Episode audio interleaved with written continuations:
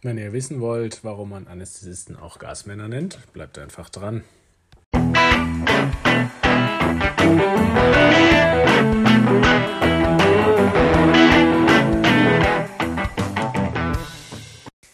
Hallo und herzlich willkommen zu einer neuen Folge des Kochbuchs Anästhesie, der Podcast von Anästhesisten für Anästhesisten.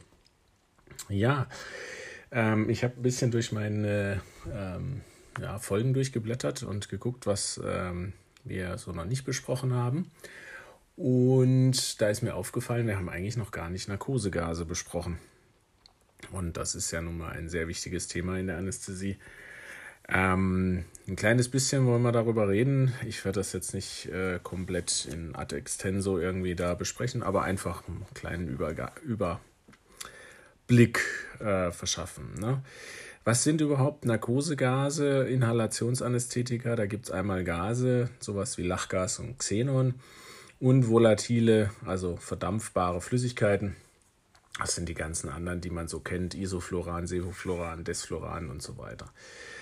Wie funktionieren solche Narkosegase oder wie lösen sie Narkose aus? Ähm, die stören die Erregungsleitung in verschiedenen Bereichen des zentralen Nervensystems ähm, im Gehirn, auch auf dem Rückenmarksebene.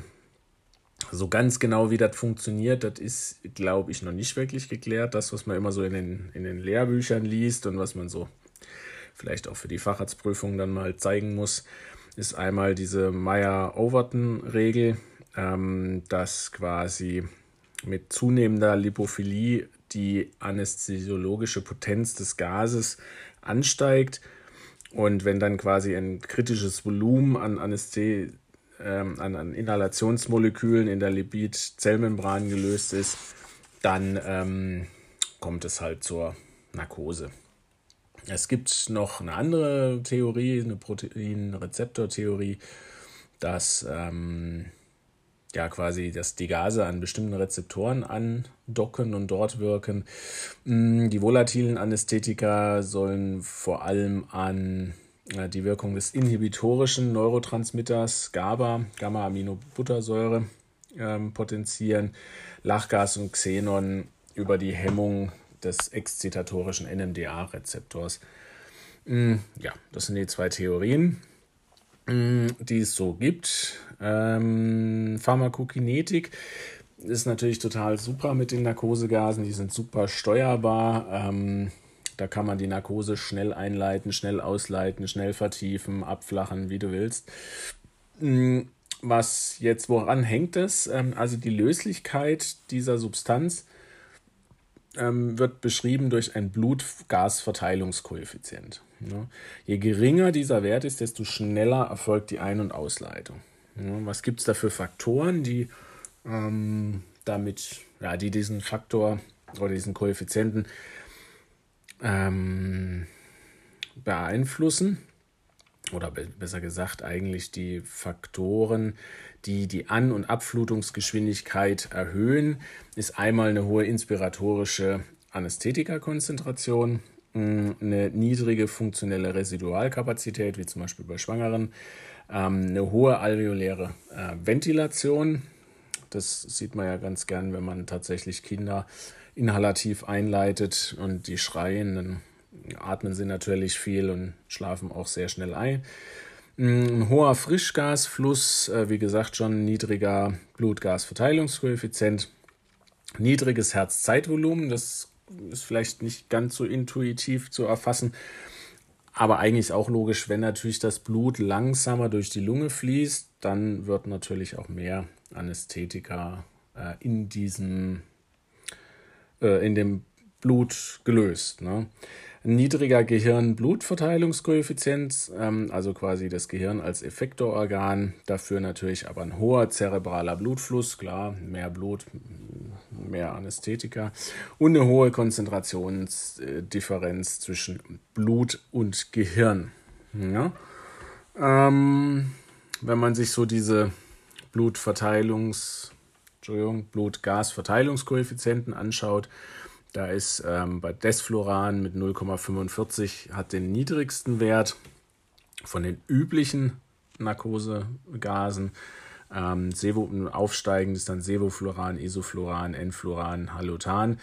Ähm, Xenon, was ja doch durchaus verwendet wird, ähm, hat noch einen geringeren, der hat, ist 0,12 und Lachgas 0,47, also ungefähr wie Desfluran.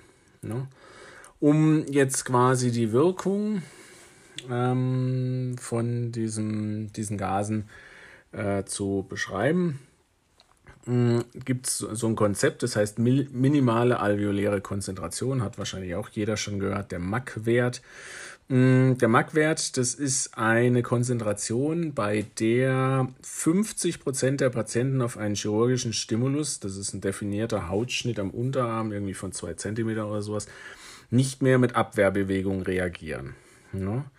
Ja, das ist so ein bisschen, das ist ein wichtiges Konzept. Das sind 50 Prozent, ja, also der Durchschnitt.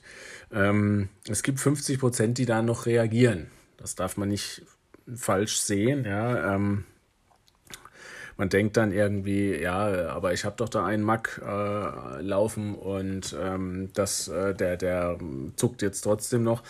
Also, das ist ein wichtiges Konzept, das sind 50 Prozent. Ja, und ähm, es ist ein Konzept, was ohne weitere Medikamente beschrieben wird. Also ohne, dass der Patient jetzt noch Opiat oder irgendwas anderes in der Richtung hat. Ja? Gut, ähm, was sind so typische MAC-Werte? Ich glaube, die sind ja auch gut bekannt, kann man auch gut nachlesen im Buch. Äh, Desfluran hat einen MAC-Wert von, von 6, ähm, Sevofluran von 2,0, Isofluran 1,1 und so weiter. Ähm, Xenon 63 bis 71, klar, weil es auch schnell an und wieder abflutet.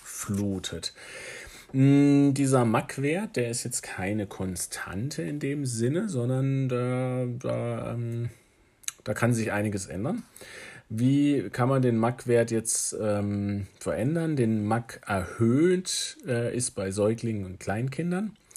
Äh, bei der Hyperthermie, Hypernatriämie, chronischer Alkoholabusus, wichtig, chronischer Alkoholabusus, und zentral erregende Medikamente, jetzt zum Beispiel Amphetamine, Kokain, Mauhemmer. Mm, der MAC erniedrigt ist bei Neugeborenen, Schwangerschaft, das ist klar wegen der Residualkapazität, höheres Alter, Hypothermie, Hypotension, mm, Anämie, Hyponatremie und da kommt auch die akute Alkoholintoxikation. Ne? Beim chronisch ist der MAC erhöht, bei akut ist er erniedrigt und natürlich zentral dämpfende Medikamente, wie zum Beispiel das, was wir ja auch verwenden, Opiate oder Benzodiazepine, Barbiturate etc. Mm, der Mann ändert sich der MAC nicht. Beim Geschlecht ändert er sich nicht, in der Anästhesiedauer ändert er sich sowas wie Hyper- und Hypothyreose nicht und Hyper- und Hypokalämie auch nicht. Ne?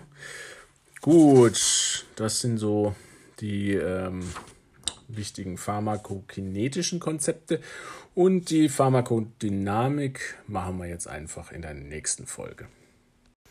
So, das war's schon wieder mal mit dieser Folge. Es wäre super, wenn es euch gefallen hat und ihr dann auf iTunes oder ähnlichem eine 5-Sterne-Bewertung hinterlassen könnt. Nur dann kommt der Podcast in die Sichtbarkeit und ja, mehr Leute können über das tolle Thema Anästhesie zuhören und diskutieren. Bis denn, euer Ilja.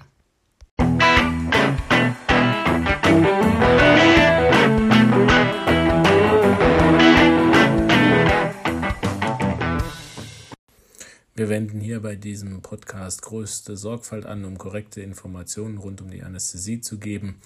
Dieser Podcast ist nur an medizinisches Fachpersonal gerichtet. Allerdings sind wir nicht immun vor Fehlern und übernehmen keine Gewähr für den Inhalt des Podcasts und dessen klinische Anwendung.